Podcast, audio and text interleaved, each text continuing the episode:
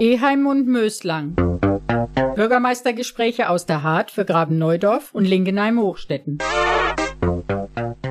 Wir sind zurück in der Zehntscheuer in Linkenheim-Hochstetten und nehmen die zweite Folge auf. Eheim und Möslang aus den Rathäusern geplaudert.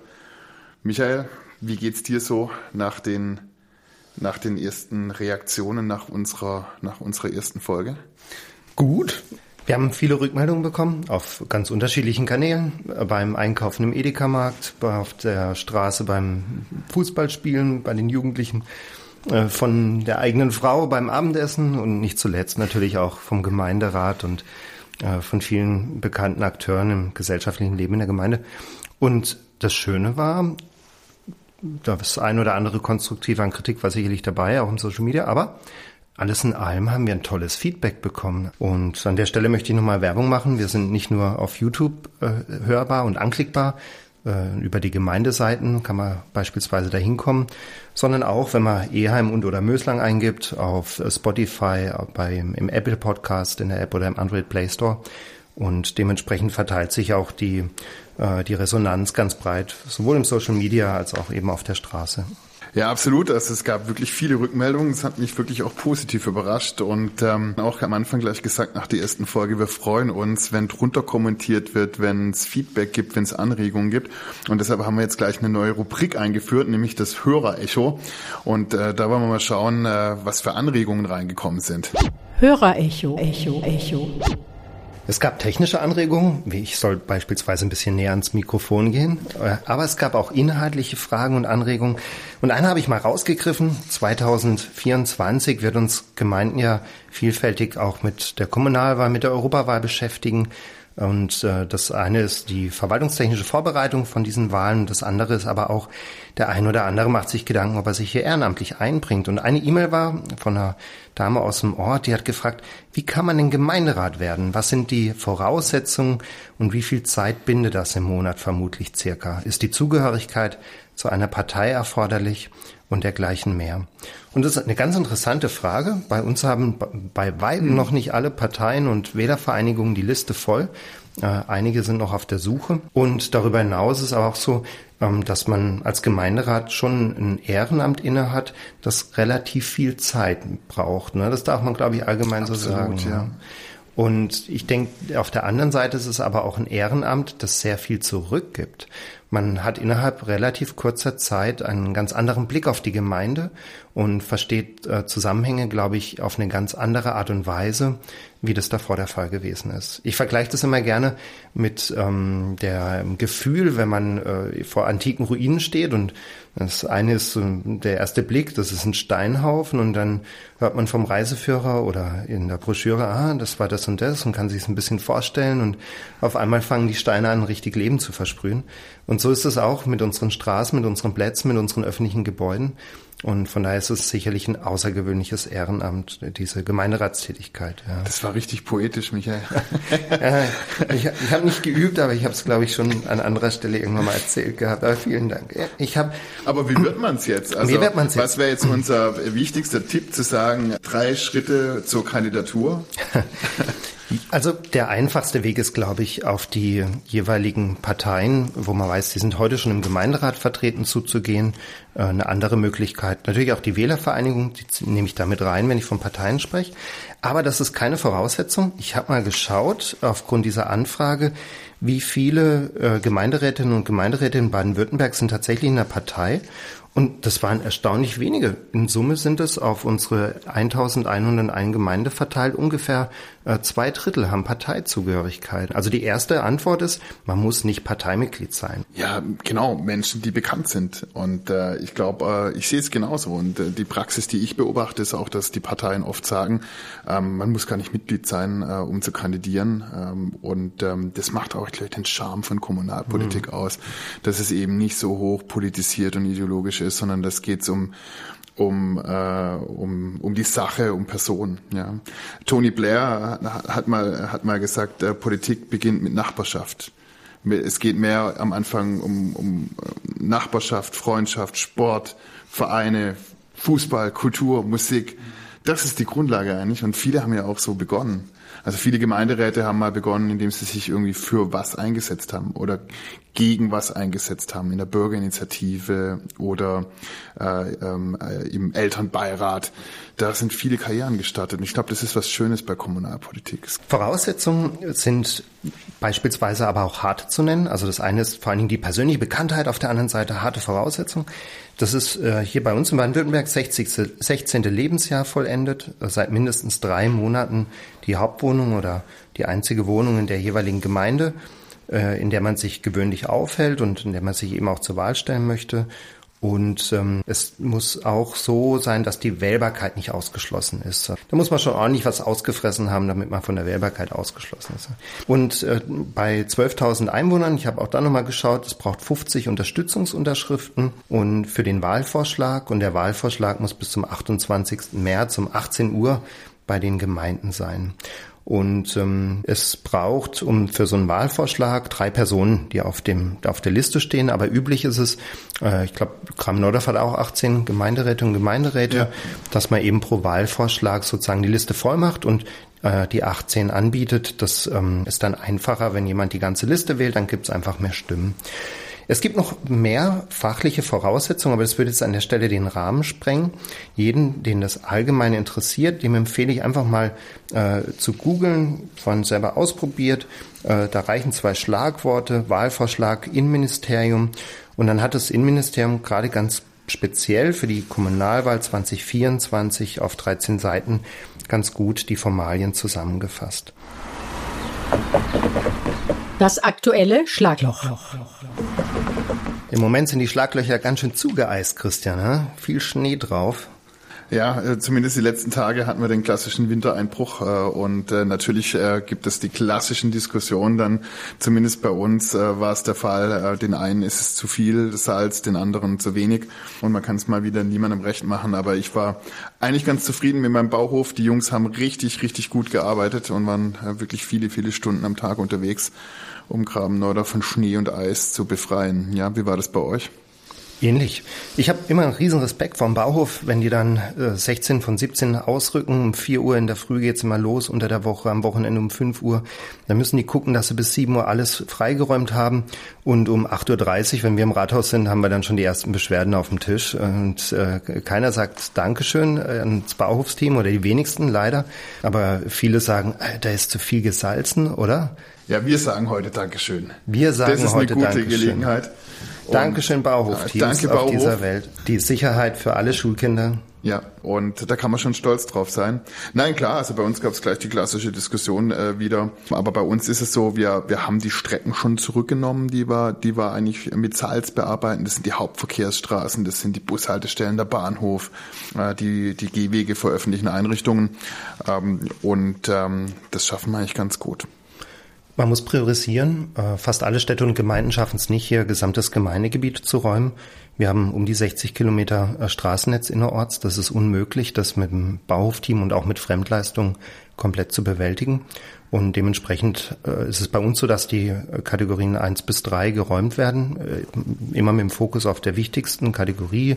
Das sind die Zufahrten zur B36 zum Beispiel, die innerörtlichen Ortssammelstraßen, auch Schulwege zum Teil. Und alles andere wird dann halt unter Umständen nicht geräumt, weil wir nicht dazu kommen.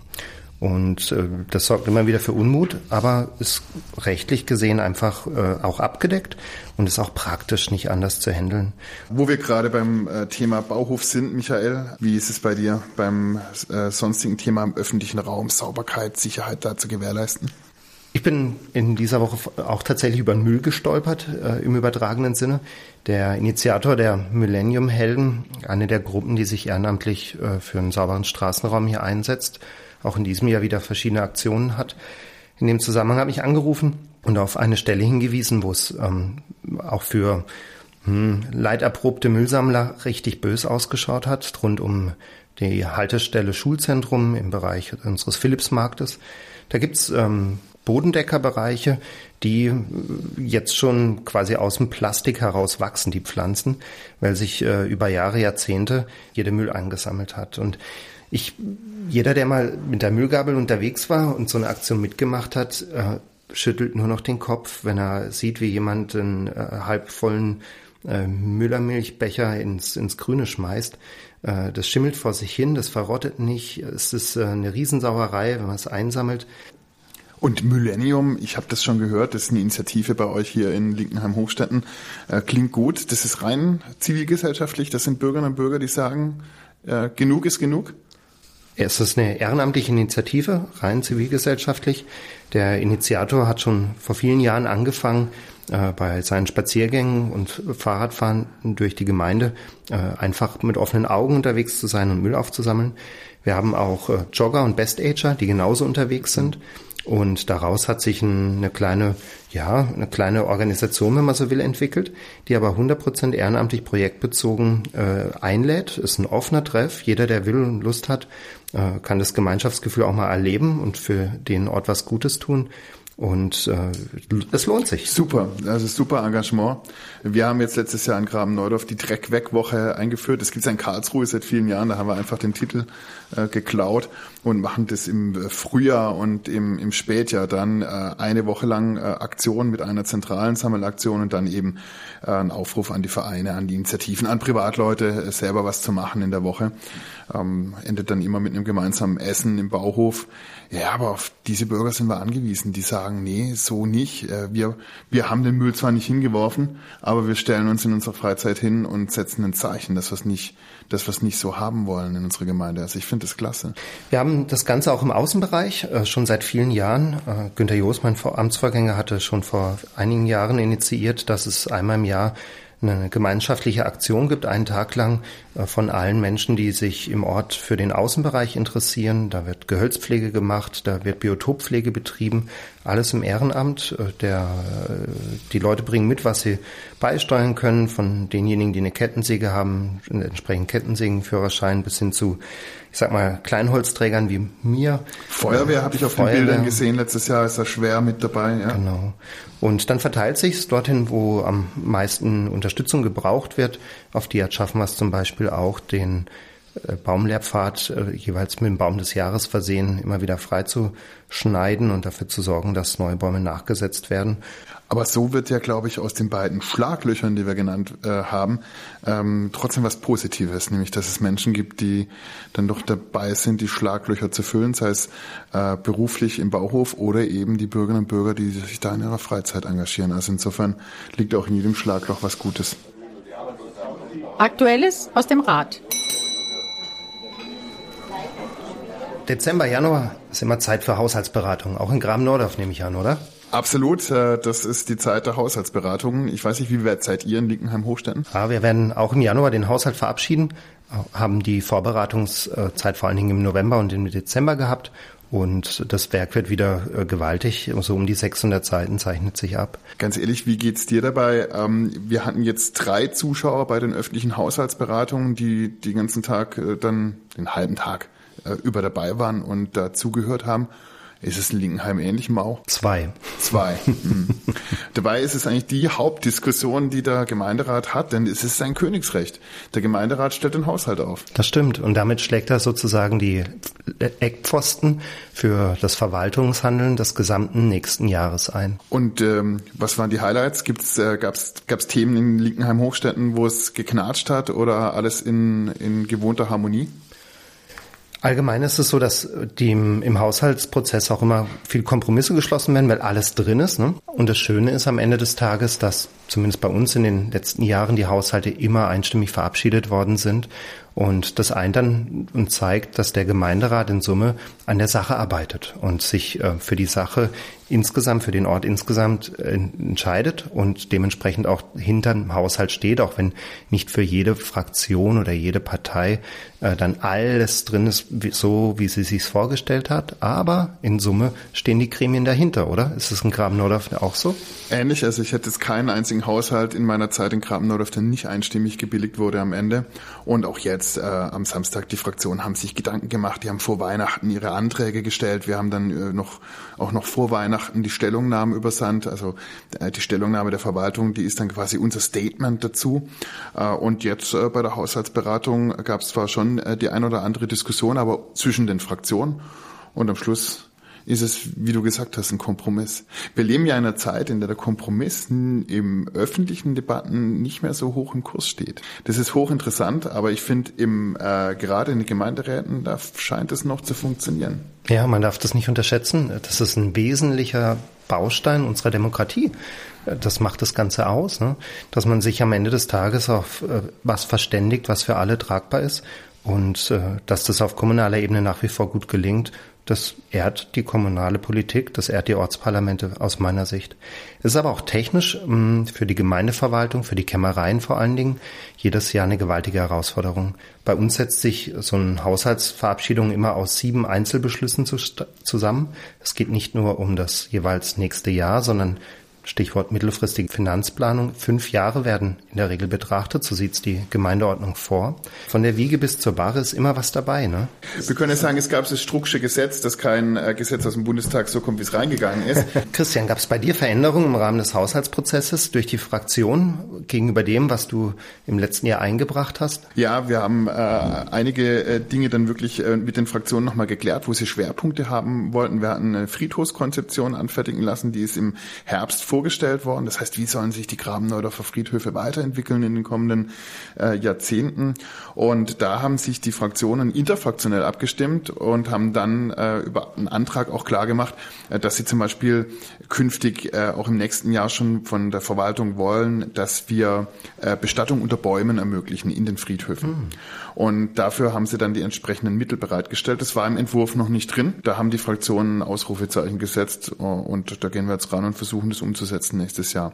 Also da sieht man auch, was für einen Einfluss Gemeinderäte auch wirklich ausüben können, wenn sie sich abstimmen miteinander und wenn sie dann äh, gemeinsam sagen, das ist uns wichtig und dann gehen wir natürlich auch darauf ein und sagen, das bereiten wir entsprechend vor. Ja, es passiert das ganze Jahr über und am Schluss wird sozusagen im Haushalt, wenn man so will, gebündelt, gesammelt und fürs nächste Jahr dann entsprechend vorbereitet. Und so ist es, dass man als, auch als Gemeinderat immer so ein bisschen die Zeit aushalten muss zwischen der eigentlichen Entscheidung und der Idee und der tatsächlichen Umsetzung dann. Wir haben in Summe jetzt äh, als größte Veränderung äh, als im Einzelpositionen im Haushalt drin gehabt die Personalausgaben. Die sind bei uns äh, um 5, äh, von 5,8 Millionen Euro auf 6,5 Millionen Euro gestiegen und damit wieder der größte laufende Ausgabeposten. Und ich sage, oh, die Beamten verdienen so viel Geld. Ne? Äh, tatsächlich hat der TVED 10 Prozent zugelegt. Und der TVED ist für unsere Hörer? Der Tarifvertrag für den öffentlichen Dienst. Für die Angestellten im Rathaus. Und die Beamten werden dann mit zeitlicher Verzögerung meistens nachgezogen und meistens dann nicht ganz so hoch wie die TVÖD-Angestellten. Ne? Aber habt ihr neue Stellen geschaffen oder ist es, also wie, man hat ja immer den Split, man berichtet dann im Gemeinderat, wie viel Kostenmehrungen sind wirklich äh, nur durch die Tarifabschlüsse entstanden und wie viel haben wir uns wirklich äh, an neuen Stellen hier jetzt geleistet? Also wir haben 165 Mitarbeitende und wir haben dazu bekommen Größenordnung 1,5 Stellen. Wir haben keine äh, neuen Stellen wirklich ge geschaffen. Eine, die ist gefördert. Da haben wir Fördermittel wegen Klimaschutz bekommen. Das heißt, äh, wir haben auch steigende Personalkosten, aber das meiste ist wirklich bei uns der Tarif. Am Ende des Tages arbeiten wir doch immer, Christian, an den gleichen Themen auf kommunaler Ebene. Und jeder versucht es für seine Gemeinde am besten zu machen. Und äh, die großen Themen unserer Zeit, das äh, Demografie, das Digitalisierung, äh, Klimawandel, erneuerbare Energien. Wie schlägt sich das bei euch nächstes Jahr nieder im Haushalt oder in diesem Jahr? Klima Klimaschutz ganz massiv. Äh, wir haben Mittel vorgesehen, äh, um unser Förderprogramm fortzusetzen für Bürgerinnen und Bürger. 150.000 Euro, die wir ausschütten wollen, auch im letzten Jahr ausgeschüttet haben. Äh, wenn sich jemand eine PV-Anlage installiert, ein Lastenfahrrad kauft, da fördern wir das als Gemeinde. Das ist ein ordentlicher Posten, den der Gemeinderat jetzt wieder eingestellt hat in den Haushalt. Also da setzen wir schon einen ganz schönen Schwerpunkt. Natürlich haben wir viel Geld drin, um die Vorplanung fürs Wärmenetz voranzutreiben. Auch wenn die Geothermiebohrung da in Graben-Neudorf jetzt nicht so schnell vorangeht, wie man wie man sich das gedacht hatte. Aber wir haben natürlich vorgesorgt, der Gemeinderat hat die notwendigen Mittel bereitgestellt, dass wir da die Planungen vorantreiben können. Bei uns ist erneuerbare Energien auch ein Schwerpunktthema. Wir wollen bis 2025, Ende 25 genauso viel Strom aus erneuerbaren Energien erzeugen, wie wir als Gemeinde mit unseren Liegenschaften auch selbst verbrauchen. Und in dem Zusammenhang geht es vor allen Dingen darum, für uns äh, großflächig Photovoltaikanlagen auf die kommunalen Dächer zu bringen. Und darüber hinaus wird aktuell auch noch eine Kleinwindkraftanlage am Wasserwerk geprüft. Was ist eine Kleinwind Kleinwindkraftanlagen, Ach, Kleinwind, ja. Kleinwindkraftanlagen habe ich auch lernen müssen, sind Anlagen bis 50 Meter Gesamthöhe, äh, sind damit äh, verfahrenstechnisch äh, frei, unkompliziert. Und die Idee ist, der Wind pustet ja vor allen Dingen dann, wenn die Sonne nicht scheint, dass wir mit dieser Kleinwindkraftanlage die, äh, das Wasserwerk, die Stromerzeugung am, am Wasserwerk äh, durch erneuerbare Energien sicherstellen können und so die Stromkosten damit auch die Wasserkosten, die Wassergewinnungskosten am Wasserwerk runterdrücken können. Und das auch alles abgesichert jetzt mit Mitteln im Haushalt. Genau. Mhm.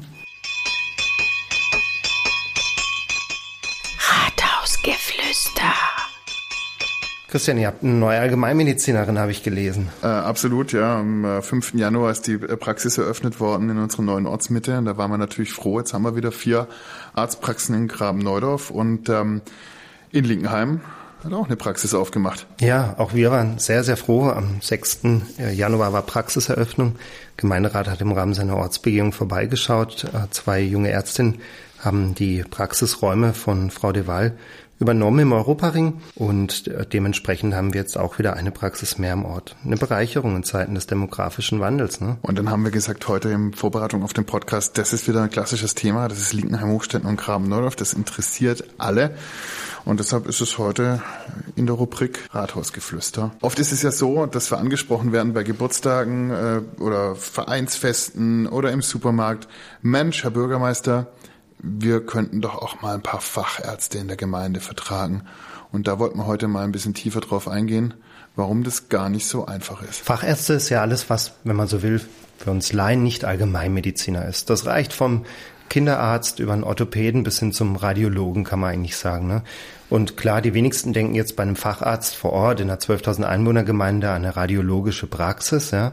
Aber äh, viele denken dabei an Orthopäden. Und diese Fachärzte, die brauchen Zulassungsbezirke. Das ist nicht so einfach. Wir, können nicht als Gemeinde hergehen und sagen, wir haben hier Praxisräumlichkeiten, die würden wir gerne an einen Facharzt unserer Wahl vergeben, sagen wir mal von mir aus einen Kinderarzt sondern es braucht einen offenen Zulassungsbezirk, es braucht eine offene Stelle, auf die, die dieser Facharzt besetzen kann. Die, die Zulassungsbeschränkung, die wird ähm, letztlich äh, liegt, obliegt die äh, der Kassenärztlichen Vereinigung in Baden-Württemberg und die legt fest, wo sich jemand niederlassen darf und wo nicht als Arzt.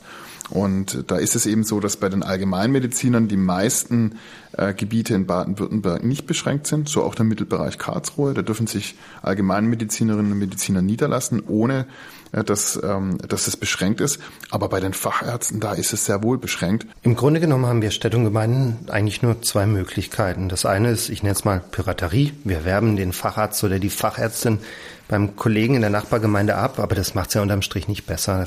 Und das Zweite ist, dass äh, die Fachärzte äh, sich, wenn man so will, unser erbarmen und äh, ihren, ihren innerhalb ihres Zulassungsbereichs eine Filialpraxis eröffnen und äh, sozusagen ihr Praxiskontingent, das sie haben, äh, auf mehrere Standorte verteilen. Und äh, beides ist mit ähm, Herausforderungen verbunden. Äh, beides setzt aber auch immer voraus, dass man äh, einen Arzt sowohl im allgemeinmedizinischen als auch im fachärztlichen Bereich überhaupt mal kennt. Ne?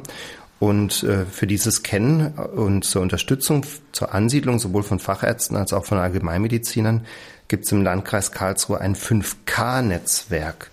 Kannst du unseren Hörern erklären, was 5K heißt, Christian? Ja, das sollen eben äh, alle mit, äh, Player miteinander vernetzt werden, Kreis, Kommunen, Krankenhäuser, die Krankenkassen und eben die Kassenärztliche Vereinigung, um gemeinsam an einem Strang zu ziehen zur Sicherung der ärztlichen Versorgung. Äh, das ist der Plan. Ähm, die Frage ist, wie weit ist es in der Praxis? Ich habe da bisher so leichte Zweifel, vor allem was die Rolle der Kassenärztlichen Vereinigung angeht. Ich glaube, das Schwierige ist, dass wir einfach einen Mangel zu verwalten haben. Wir haben äh, über viele Jahre hinweg äh, zu wenig Studienplätze in diesem Bereich, denke ich, gehabt. Und man kann sich schon auch, finde ich, grundsätzlich fragen, sage ich jetzt einfach als Laie, der nicht Medizin studiert hat, ob es sein muss, dass jemand einen 1,0er Abschluss hat, äh, um für Medizin zugelassen zu werden. Das ist nach wie vor Voraussetzung dieser Numerus Clausus im, im Abi. Das heißt, so jemand muss auch in bildender Kunst und in Musik eine Eins gehabt haben im Zeugnis. Absolut. Und, und es gibt viele, die, äh, die ein bisschen schlechteres Abi haben, die äh, studieren dann erstmal in Rumänien und versuchen dann irgendwann im Laufe des Studiums wieder zurückzukommen. Das sind schon hausgemachte Fehler, die wir gemacht haben in Deutschland. Und selbst wenn wir jetzt heute die Studienplätze erhöhen, erhöhen äh, die, äh, die Zeit, die es dauert, bis dann ein Arzt wirklich in der Praxis ankommt, das sind viele, viele Jahre. Ja, hier tut sich viel in Sachen Akquise von, äh, von Ärzten für, äh, fürs Land äh, und Verbesserung von zusätzlichen Bildungsangeboten. Aber dadurch, dass wir auch zunehmend Frauen als Absolventinnen haben, über 60 Prozent bei den Ärzten, haben wir auch, das schwingt einfach automatisch mit, äh, das Thema Vereinbarkeit von Beruf und Familie viel stärker im Fokus. Und was heißt das in der Praxis? Das heißt, dass die äh, jungen Ärztinnen, die wollen angestellt arbeiten, damit sie äh, Familienplanung machen können, Work-Life-Balance äh, machen können. Das heißt, der gesamte Beruf des Arztes äh, unterliegt einer, einem dramatischen Wandel. Und äh, das wirkt sich aus. Also wir haben insgesamt weniger Ärzte, viel mehr Frauen äh, mit ganz anderen äh, Lebensmodellen und Arbeitszeitmodellen. Und ich glaube, deshalb ist das, was die Kommunen auch schon machen überall, äh, zu versuchen, Strukturen zu schaffen, dass wir diese jungen Ärztinnen in gute Strukturen bringt. Das heißt, größere Praxen, wo man angestellt arbeiten kann, nicht mehr die klassische Einzelkämpferpraxis, wie wir sie früher kannten. Auf diesen Strukturwandel muss man sich einstellen. Und ich glaube, das machen wir, wenn man nach Linkenheim-Hochstädten guckt. Karrieremarkt, Neubauvorhaben, Geschosswohnungsbau, da sind Praxisflächen drin, barrierefrei. Und bei uns eben in Graben-Neudorf die neue Ortsmitte. Das war für die Ärztin Frau Zaharowa entscheidend, nach Graben-Neudorf zu kommen. Die hat gesagt, das ist barrierefrei, das ist modern, das entspricht den Anforderungen, wie ich arbeiten will. Da kann ich auch Ärztinnen und Ärzte anstellen und weiter wachsen. Und ich glaube, das ist das, was wir machen können. Rahmenbedingungen setzen, oder? Ja.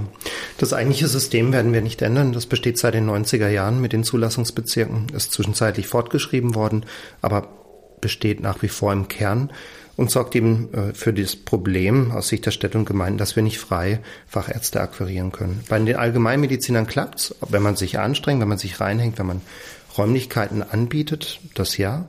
Aber bei den Fachärzten, das gehört zur Ehrlichkeit dazu, können wir unseren Einwohnerinnen und Einwohnern Stand heute keine konkrete Perspektive geben. Und das liegt jetzt nicht am mangelnden Engagement, glaube ich, darf ich sagen, weder in den Gemeinderäten noch in den Gemeindeverwaltungen, sondern schlicht und ergreifend am System, in dem wir da arbeiten. Absolut. Äh, und ich denke, dass äh, wenn wir auf die Statistiken schauen, auf die Daten, die wir heute haben, wie alt auch die praktizierenden Hausärzte in Baden-Württemberg sind, dann sehen wir einfach, dass die normative Kraft des Faktischen, dass die auch die hausärztliche Versorgung sich weiter verschlechtern wird.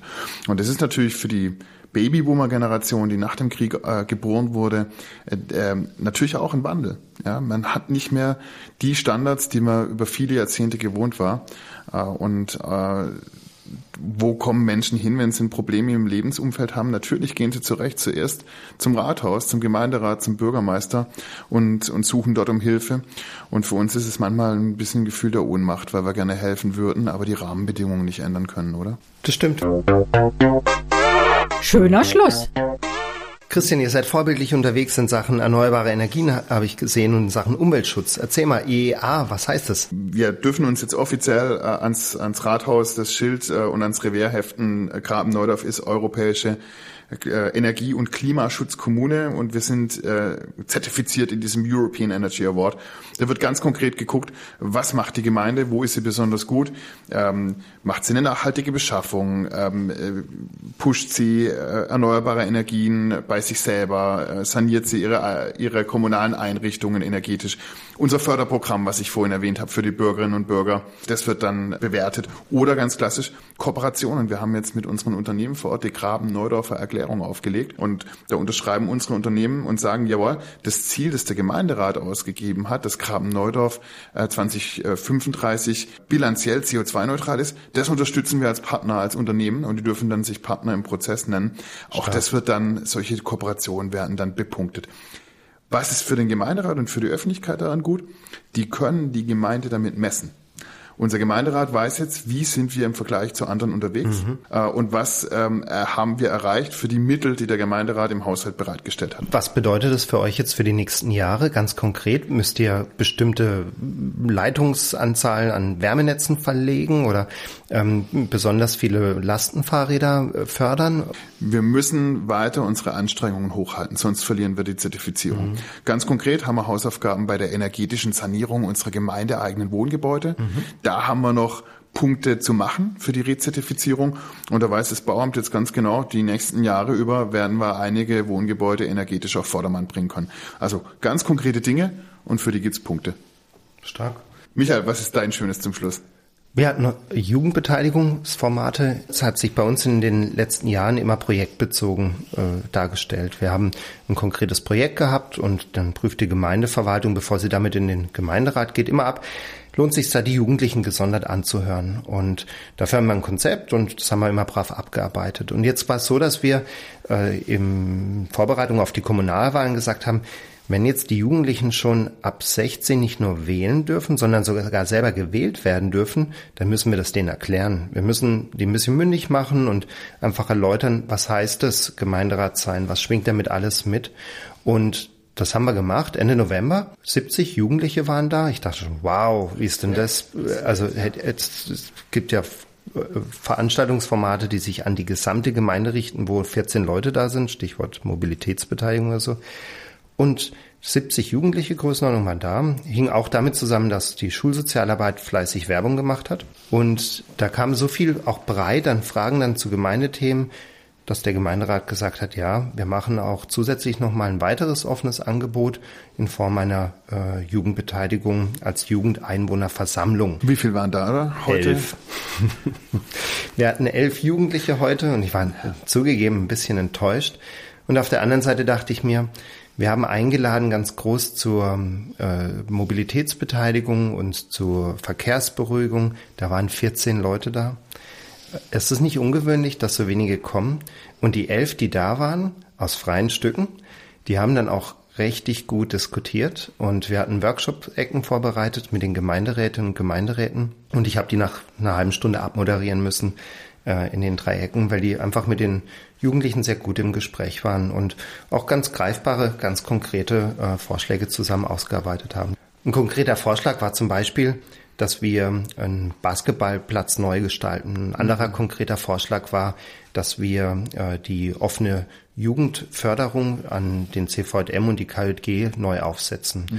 Äh, ein weiterer konkreter Vorschlag war, dass wir einen Jugendbete äh, Jugendgemeinderat neu installieren und dergleichen mehr.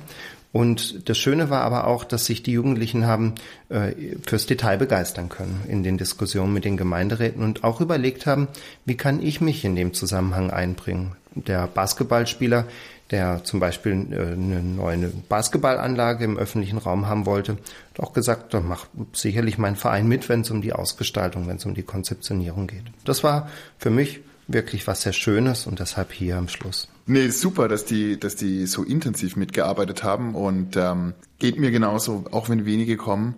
Ähm, trotzdem sind es Termine, die, die gut tun, äh, wenn dann die Jugendlichen mitdiskutieren. Also insofern was sehr Schönes als Schönes zum Schluss. Jetzt sind wir schon wieder am Ende unserer zweiten Folge und äh, natürlich wieder der Appell, äh, die herzliche Einladung. Äh, wir freuen uns auf Feedback auf Facebook, auf Instagram, auf äh, allen Plattformen, die es nur irgendwie gibt oder per Post äh, über die Folge und auch gerne Anregungen, was wir das nächste Mal besprechen sollen. Und zwischendrin machen wir jetzt noch ein bisschen Fasching. Fasching. Hast du Auftritte? Ich werde vors Narrengericht gezogen, alle Jahre wieder. Bin gespannt, was mir dieses Jahr vorgeworfen werden wird. Und äh, darüber hinaus gibt's den Hexenball bei uns, der schon eine gewisse Tradition hat. Für die Kungelhexen. Genau, der Mann kennt sich aus. Ja. ja mit oft fulminanten Auftritten in Graben-Neudorf, die, äh, die Kungelhexen hier äh, aus eurer Gemeinde. Ja, ich gehe in die Bütt bei, bei beiden großen Prunksitzungen in Graben-Neudorf und es ist traditionell die Gelegenheit für mich, mich selber durch den Kakao zu ziehen. ähm, und äh, da freue ich mich drauf. Aller gut, dann sage ich mal mit Blick auf den Fasching, Christian. Kungel? Hex. Und bei dir? Hello! Sie hörten Bürgermeistergespräche aus der Hart für Graben-Neudorf und Lingenheim-Hochstetten mit Christian Eheim und Michael Möslang.